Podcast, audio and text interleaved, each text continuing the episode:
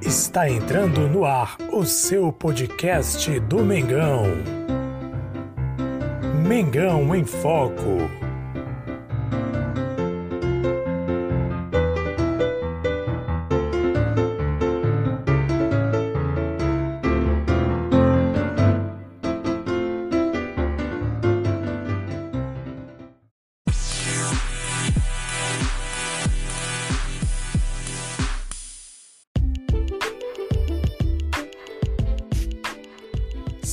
Salve, salve nação rubro-negra, Jesus Massosa com vocês. Aqui é Mengão em Foco. Antes de você ouvir o nosso próximo podcast, que foi retirado de um vídeo do YouTube do nosso canal Mengão em Foco, siga lá também nosso canal no YouTube Mengão em Foco.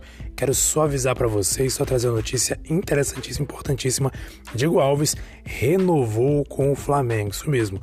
Ontem, quinta-feira, 17 de dezembro, Diego Alves acabou fechando com o Flamengo e renovou por mais um ano. Se não estou enganado, a notícia que veio, pelo menos a esse momento, é que o Diego Alves renovou por mais um ano e ele afirmou né, que ele ficou onde o coração dele queria. E aí, para o flamenguista, né, torcedor do Flamengo em geral, é uma notícia muito boa ver que ele renovou por mais um ano. Ah, não, não, temos detalhes ainda sobre a duração, mas pelo que parece, né, foi um aumento de 30%, né? E duração é, de dois anos, né, que, que ele aceitou, né? É, ele aceitou, é, ele aceitou um 30% de salário mais dois anos de renovação, né? Então isso aí ajudou aí na, na renovação e aí é é o que tudo indica, né? Pelo que foi, foi noticiado hoje, ontem pela imprensa, quinta-feira e hoje tem sido noticiado, Diego Alves já renovou com o Flamengo e aí vai ficar por mais dois anos. E aí, nação, o que você achou da notícia? É excelente, né? Vamos lá, vamos ao nosso podcast.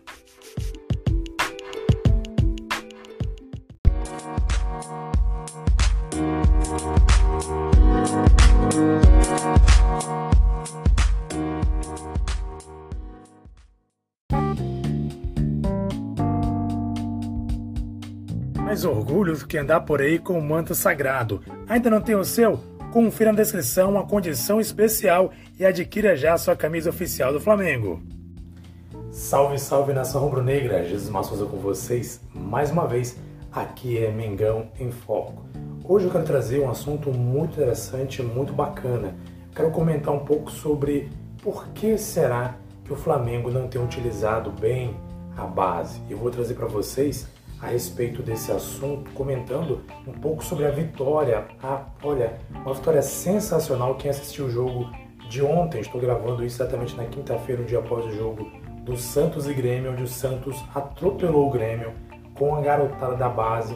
Claro, gente dá os méritos ao Marinho, um grande jogador. Marinho está jogando muito, inclusive o Tite elogiou ele essa semana, dizendo que é um dos melhores jogadores do Brasil atualmente. Mas o que a base, aquela garotada do Santos está jogando, não é brincadeira. Porque os caras jogam pra caramba, os moleques jogam demais, moleque da base. Não tem grandes estrelas no time. Para ter ideia, geralmente os melhores jogadores ali são o Soteudo e o Marinho. Ou seja, o Soteudo nem jogou, jogou só a garotada, o Marinho, somente o Marinho jogou. E mesmo assim o Santos né, teve aí uma atuação memorável, goleou por 4 a 1 o time do Grêmio, ou seja, mostra que o time da base do Santos, os garotos do Santos, os meninos da vida, como eles mesmos chamam, né, são jogadores assim excepcionais jogam demais, são bem entrosados, tem garra, tem força de vontade, tem também, inclusive, como a gente costuma dizer, tem a questão tática, assim, eles têm um posicionamento tático elogiável, eles têm aquela, é, aquela postura de manter aquilo que o técnico é, geralmente programou, o Cuca também é um excelente técnico, mas enfim, quero falar sobre a base, por que, que o Flamengo não usa muito a base. Antes de qualquer coisa, se você acompanha a gente pelo YouTube, inscreva-se no canal, ative o sininho, deixe o joinha para receber sempre informações de qualidade como essa que a gente está trazendo para você agora. Se você acompanha a gente pelo podcast, favorite nosso podcast para sempre ouvir os nossos podcasts. A gente sempre tem podcast, geralmente os nossos podcasts são semanais. Toda semana temos aí podcasts trazendo para você informações sobre o Flamengo, comentários, assuntos também, como estamos trazendo agora, algumas, alguns assuntos para comentar, conversar, para discutir sobre a situação do Flamengo em relação a várias situações, a várias é, informações, enfim, que a gente sempre discute por aqui. Você acompanha pelas redes sociais, Facebook, Instagram também, siga o nosso Instagram, curta o nosso Facebook, siga também o nosso Twitter. Eu vou deixar todos os endereços na descrição desse vídeo aqui. Se você acompanha pelo vídeo ou pelo podcast, eu vou deixar também os endereços no podcast para você acompanhar aí os nossos links do tanto do Twitter, Facebook, Instagram. Acompanhe a gente aí também. Se você está no canal do YouTube, inscreva-se no canal, ative o sininho e deixe seu joinha, afinal de contas, aqui é Mengão em Foco. Muito bem, vamos comentar sobre isso. Ontem assisti o jogo do Flamengo, do Flamengo, do Grêmio, quem dera fosse Flamengo, né? Do Grêmio contra o Santos. Ontem, Grêmio e Santos jogaram, Santos e Grêmio, na verdade. O Peixe jogou o segundo jogo, né? tava, empatou primeiro em 1 a 1 estava com uma boa vantagem e consolidou essa vantagem, não só consolidou, como atropelou o Grêmio, ganhando por 4 a 1 ontem, logo aos, aos poucos segundos, né? Inclusive, o jogador do Santos lá, ele bateu o recorde, né? O primeiro brasileiro que marcou o gol mais rápido na Libertadores da América, se não estou enganado, foram 14 segundos, eu não lembro muito bem, foi bem rápido mesmo o gol que foi marcado pelo Santos. E aí, é, esse gol marcado logo no início deu uma vantagem maior ainda para o Santos, que ampliou a vantagem no placar. E aí, nesse momento, o Grêmio tinha que empatar para ir para os pênaltis ou então virar para vencer é, pelo placar. Mas aí, nessa tentativa de ataque, né, o Grêmio tentou impor o jogo e para cima contra o ataque do Santos. E resultado, Marinho foi lá e marcou. Marinho, sensacional, tem o que dizer, o cara tá jogando muito, jogando demais. Então, mas o que chama atenção todo jogo na vitória de 4 a 1 do Santos é a postura tática que eles adotam. São jogadores jovens, a maioria da base do Santos. Você pega aquele time lá, eu digo praticamente, eu não, não tenho como dizer que eu não conheço o Santos, mas pelo que eu vi os comentaristas dizendo, e o narrador também do jogo falando, praticamente ali, vamos dizer, eu acho que pelo menos oito jogadores ou, ou sete jogadores ali daquele time do Santos, né, são da base. Muitos jogadores da base. Os garotos estão jogando demais. Os garotos estão jogando muito, com muita, é, vamos dizer assim, estão jogando com muita responsabilidade, não estão sentindo o peso da camisa, estão jogando muito, jogando leve, jogando solto. E outra, como são jogadores jovens, eu costumo dizer muito isso por aqui, são jogadores que ajudam muito na recomposição da marcação. E você vê no jogo lá, quando o Santos perdia a bola no ataque, a garotada voltava, inclusive o Marinho, que não é nem um garoto mais, já é um jogador bem maduro, mas ainda assim o Marinho, eu observei o Marinho quando perdia a bola no ataque, ele acompanhava o zagueiro, o lateral que corria com a bola até a entrada da área do Santos, ou seja, ele marcava, fazia uma marcação, ele acompanhava o jogador. Ele não dava bote, mas ele acompanhava o jogador até a linha de entrada na grande área, ou seja, isso mostra que eles tinham, que eles, o Santos tem uma postura tática de marcação, tem uma postura tática de pressão, de não deixar o adversário ir para cima e deixar o jogador desmarcado. Isso também chama atenção que o Flamengo tem que adotar, na verdade, ninguém pode, tem que adotar essa postura. Quando perde a bola no ataque, tem que voltar. O atacante, o Gabigol, volta, Bruno Henrique volta acompanhando. Tem jogadores que tem que voltar. Everton Ribeiro pode voltar pelo menos até o meio para acompanhar o jogador, para não deixar que o, que o time saia, né, o time adversário saia com facilidade. Então chama atenção essa postura do Santos. E outro, como, como é o tema principal desse vídeo aqui, a garotada tá jogando demais. Eu fico perguntando, o Flamengo tem jogadores excepcionais na base. E a gente destaca principalmente a defesa, que ultimamente tem sido o problema né, pontual nosso, inclusive o nosso último vídeo, o nosso último podcast que nós publicamos foi sobre, argumentando sobre o Natan, né, que a torcida está pedindo que o Natan seja titular ao lado do Rodrigo Caio, porque o Natan, apesar de ser jovem, tem jogado na base, tem jogado muito. O moleque está jogando demais. O moleque joga muito, ele sabe sair com a bola, tem segurança, é um jogador veloz. É, ele também dá botes muito, muito, bons, né? Ele chega muito, muito, chega junto na marcação e chega bem. Então, assim, o jogador tem um futuro promissor. E aí entristece a gente ver que ao invés de investir nesses garotos, é, o Rogério Senna, não só o Rogério Senna como o Domenech também eles faziam muito isso, mas o Domenech até que ele investia mais na base do que ultimamente tem feito o Rogério Senna. O Domenech ele tinha essa postura de colocar muitos jogadores na base, inclusive ele mesmo colocou o Hugo Souza aí durante o período que ele estava como técnico, colocou o Souza como titular e manteve ele, inclusive, quando o Diego Alves voltou de lesão. Ou seja, isso mostra que ele estava investindo na base. Ele acreditava nos garotos, inclusive na zaga. O Natan fez vários jogos aí com o Domenech. Então, assim, é, o Rogério Senna tem feito isso. O Rogério Senna tem feito o contrário, tem colocado jogadores que, inclusive, estão mal tecnicamente, não questionado muito isso. Não só eu, como a imprensa e a própria torcida do Flamengo tem questionado a escalação, por exemplo, do Gustavo Henrique está muito mal tecnicamente, não está jogando nada bem, e aí ele insiste em colocar o Gustavo Henrique para jogar como titular no time do Flamengo, na zaga, ao lado do Rodrigo Caio, tendo Natan. E muitos pedem, inclusive, aliás, pediam, né, enquanto o, o, Caio, o Rodrigo Caio estava lesionado, pediam uma dupla de zaga que fosse da base, que seria o Natan e o Noga, que jogam, se não estou enganado, há cinco anos juntos na base. Natan e Noga. Jogam muitos moleques. Os dois jogadores da base do Flamengo não deram oportunidade para os dois jogarem juntos. Aí eles querem argumentar, mas que são muito jovens, porque vão sentir a pressão. Como assim sentir a pressão? Você viu que o Santos jogou ontem? A garotada da base não sentiu a pressão, não. Foi para cima e, e, e, assim, sufocou o Grêmio, não deixou o Grêmio jogar. Se você acompanhou o jogo de ontem, você sabe do que eu estou falando. O Grêmio teve poucas possibilidades de fazer gols no Grêmio, no Santos. O Santos sufocou o Grêmio e foi para cima e marcou gols e, e na velocidade, na marcação alta. Bonito de ver o Santos jogar. Olha, achei lindo demais. Não sou, não sou santista, mas admiro muito esse futebol que o Cuca colocou no Santos, que imprimiu esses jogadores aí. O que eles jogaram ontem, particularmente, uma coisa sensacional. Jogadores jovens da base. Aí eu fiquei me questionando. Aí eu fiquei com vontade de fazer um vídeo desse, um podcast, perguntando por que será que o Flamengo não investe um pouco mais na base? Por que será que o Roger Senna não investe nos garotos? O PP, por exemplo, no último jogo contra o Santos mesmo, né? Na, lá contra os garotos do Santos, time reserva e a base do Santos. É, no jogo contra o Santos, o PP ele entrou no segundo tempo, o Rogério Senna colocou ele bem no finalzinho do segundo tempo, e no lance quase que ele faz um golaço. Ele fez uma bela jogada no meio, chutou uma bola cobertura do goleiro, e a bola bateu no travessão e voltou. Por muito pouco ele não marca um golaço. Inclusive o próprio Rogério Senna depois da partida elogiou o PP, então, inclusive até é, pediu, né? Ele, ele, falou que esperava que o Flamengo renovasse, renove com o PP, que o, o, contrato ele fecha agora dia 31 de dezembro, assim como do Diego Alves. Ele falou que ele espera muito que o Flamengo renove, que ele gostou, ele gosta, ele tem acompanhado o garoto, colocou ele para jogar e gostou do que ele viu. Então, assim, jogadores da base poderiam ter mais oportunidades.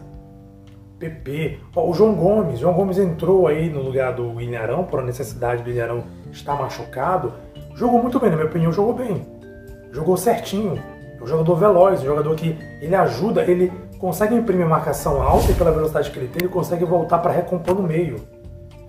Um jogador muito bom de marcação e ao mesmo tempo um jogador muito bom de marcar sob pressão, de ir para cima e marcar a saída de bola. Inclusive, um, uns lances que o Gabigol quase marca o primeiro gol, ou pelo menos consegue cruzar a bola na área para fazer o gol, foi uma roubada de bola do João Gomes em cima do zagueiro, na saída de bola do Santos. Então isso mostra que o garoto tá ligado, ele vai para cima, ele, ele busca, ou seja, muito jogador, Ramon, a galera tá, olha só, ontem, estava acompanhando ontem, nas redes sociais, a galera criticando demais o Flamengo no Twitter, porque colocaram o lance lá onde o Rodrigo Muniz, Rodrigo Muniz está jogando pelo pelo Sub-20, se eu não estou enganado. E aí até tem uma, uma. Pegaram lá uma entrevista dele lá no Twitter e tal, e a galera criticando, falando que não entende por que tiraram o Rodrigo Muniz do time do Curitiba, que o Rodrigo Muniz estava jogando no time profissional do Curitiba por empréstimo. E aí o Flamengo tira ele do Curitiba, traz ele para o elenco principal do Flamengo. Aproveitou somente uma vez no jogo contra o Botafogo, se não estou enganado, entrou no segundo tempo. E aí colocaram ele de volta na base. Ou seja, um jogador que não está sendo aproveitado também. Porque aí o Pedro voltou de contusão, colocou ele na base para jogar. Tiraram ele do profissional, do Curitiba, onde ele estava ganhando experiência, para colocar ele na base de novo do Flamengo.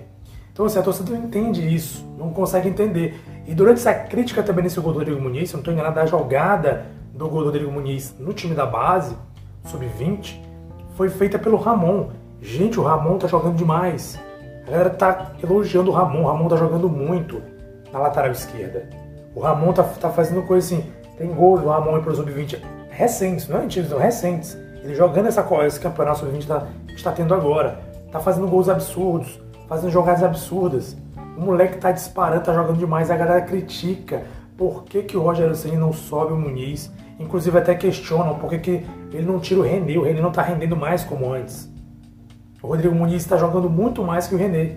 E a galera do Flamengo, como diz o nosso amigo Barreto, flamenguista Barreto, inclusive tá aí pegou esse vírus aí, infelizmente, está se recuperando, torcer para ele se recuperar rápido, né? O Flamenguista Barreto, no canal dele, costuma dizer muito que o, René já foi um bom lateral, mas ultimamente não está jogando nada.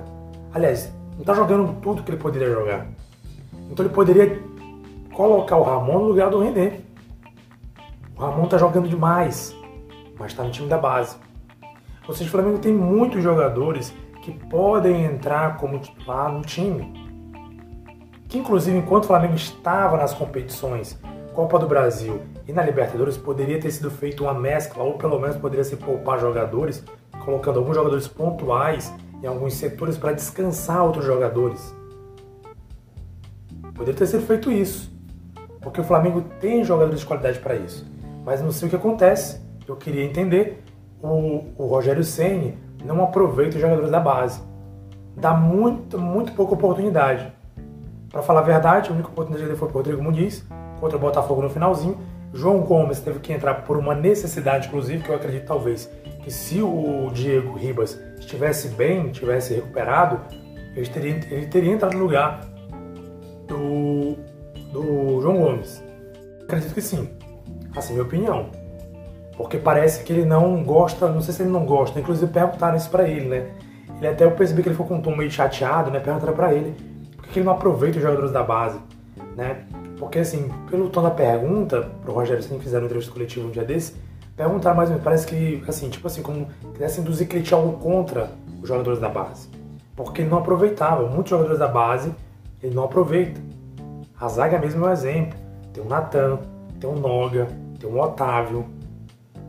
O Tuller, que eu até comentei já, que não está mais na base, é um jovem jogador, já está um tempo já no profissional, eu acho um bom zagueiro. Mas ele opta por colocar os caras que estão jogando mal, Léo Pereira, Gustavo Henrique. Então minha pergunta é até quando o Flamengo não vai usar a base?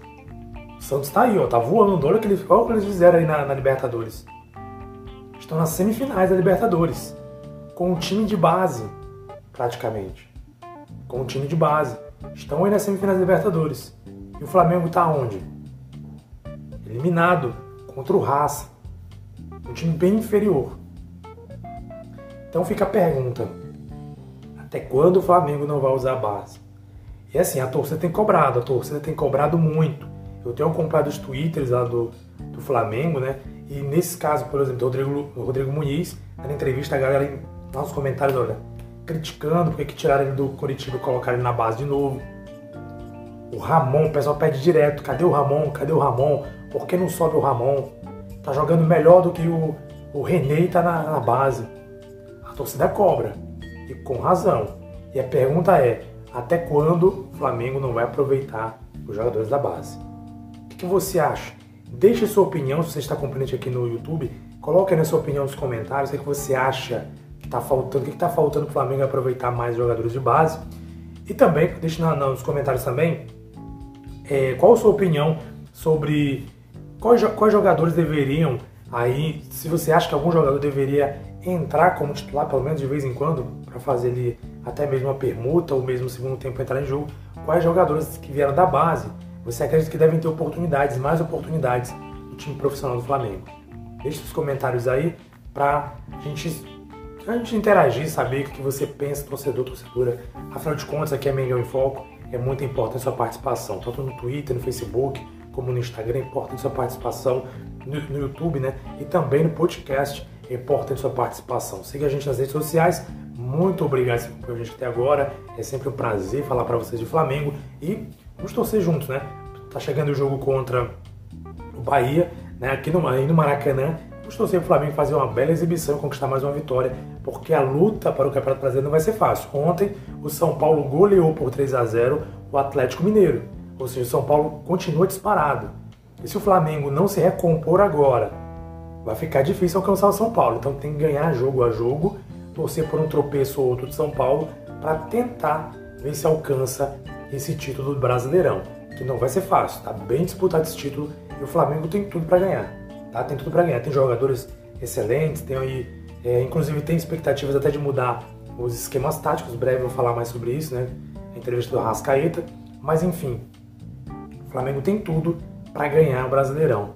Basta treinar, treinar e aplicar em jogo para conquistar vitórias e quem sabe ser campeão do Campeonato Brasileiro. Muito obrigado, saudações rubro-negras. Aqui é Mengão em Foco.